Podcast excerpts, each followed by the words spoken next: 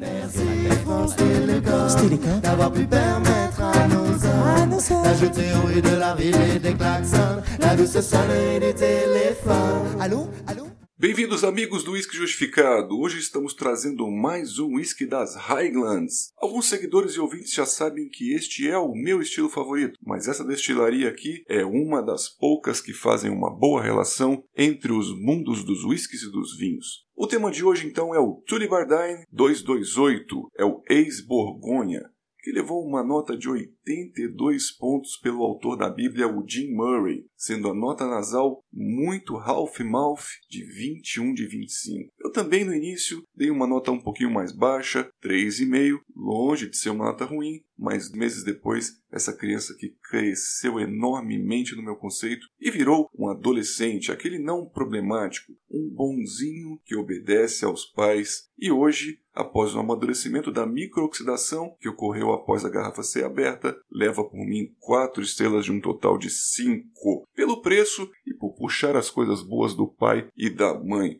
ou seja, os benefícios de uma boa destilaria e também trazer sinais de uma ótima utilização de barris nobres e esvínicos. Esses são os whiskies pouco explorados, ninguém dá muita atenção a eles, até mesmo o Ralph, um dos maiores críticos de whisky aí da internet, assumiu que só foi provar o primeiro Tully Barden no review número 714 e chamou para dentro logo 21 anos da engarrafadora independente. Jim Murray só começou a dar atenção também à destilaria em 2008, parafraseando que Tully Barden estaria chegando aí aos patamares de um verdadeiro grande single malt escocês. Em 2010, essa destilaria encabeçou a lista das mais visitadas da Escócia, devido à sua localização ao longo de uma movimentada rodovia que liga Glasgow a Perth. Os dados mostram que mais de 120 mil pessoas visitaram a destilaria, o café, a região, mas a história nem sempre foi tão boa assim. Datada de 1949, foi construída num local onde havia uma antiquíssima cervejaria e levou esse nome, pois nesta área perto de Perthshire, no século XVIII, já se produzia whisky com este nome. A edificação da destilaria foi construída por William Evans, que também construiu a Glenalati e Jura,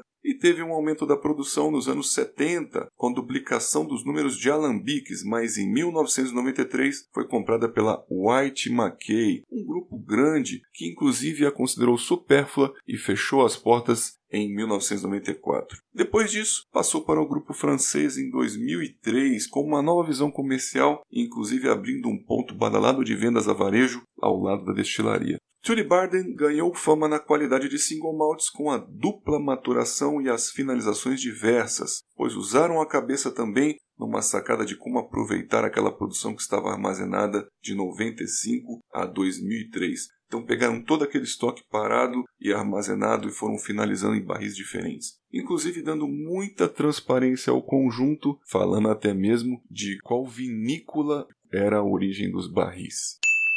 Atualmente a destilaria pertence ao grupo francês chamado Terroir Distillers Picard, que abusa bastante dessas maturações. E desde 2013 lançou um core range interessante onde todos os spirits a princípio passariam por cerca de 5 anos em barris ex-bourbon de first fill, então madeira nobre, e depois vão para barris especiais como ex-Sauternes, ex-Borgonha e ex-Sherry. E da onde vêm esses números aqui? Na verdade, cada númerozinho desse daqui corresponde ao volume ou capacidade dos barris. Ou seja, 500 seria o ex-Sherry Butts, 228 barris com essa capacidade em litros, que antes descansaram vinhos de Chateau Chassagne Montrachet, que é um vinho, inclusive, que usa uvas Pinot Noir, que tem características muito florais e frutadas ácidas aveludadas. Então vamos vendo aí que existe sim muita vida doce de várias outras maturações vínicas. A destilaria pratica um tempo de fermentação de 55 a 60 horas, trazendo aquele mosto mais complexo puxado para notas frutadas e florais com mel, além também de produzir um espírito de médio peso e boa oleosidade. Sua capacidade produtiva chega a 3 milhões de litros ao ano e inclusive produzem um blend para aproveitar a produção chamado Highland Queen.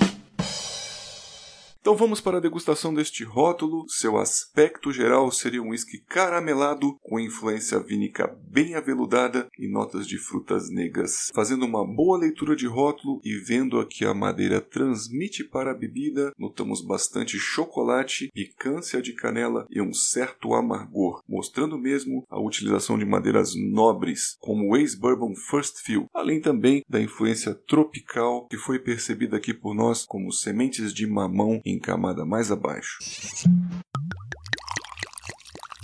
Justificando a fase nasal, temos aqui um chocolate em pó e canela além de caramelo untuoso e amanteigado, também de um tosta mais alta como o toffee, e marrom glacé, além de uma baunilha doce, algo mais evoluído como o creme brulee. As frutas negras estão presentes, como ameixas, uvas passas e tâmaras com aquele seu açúcar natural cristalizado, e os aromas são bem aveludados. O acabamento vínico realmente é muito interessante, diferente um pouquinho do sherry tradicional, mas mantém aquele dulçor, indo um pouco mais para frutas negras. A madeira que fez a primeira maturação aqui, que seria o carvalho americano por 5 anos, traz algo também tropical que lembra sementes de mamão, além de um cítrico vegetal que misturado com o destilado traz algo de geleia ou doce de laranjas. As peras também estão presentes, com aquele seu toque hidratado, além de terral, fazendo uma mescla aqui com a noz moscada.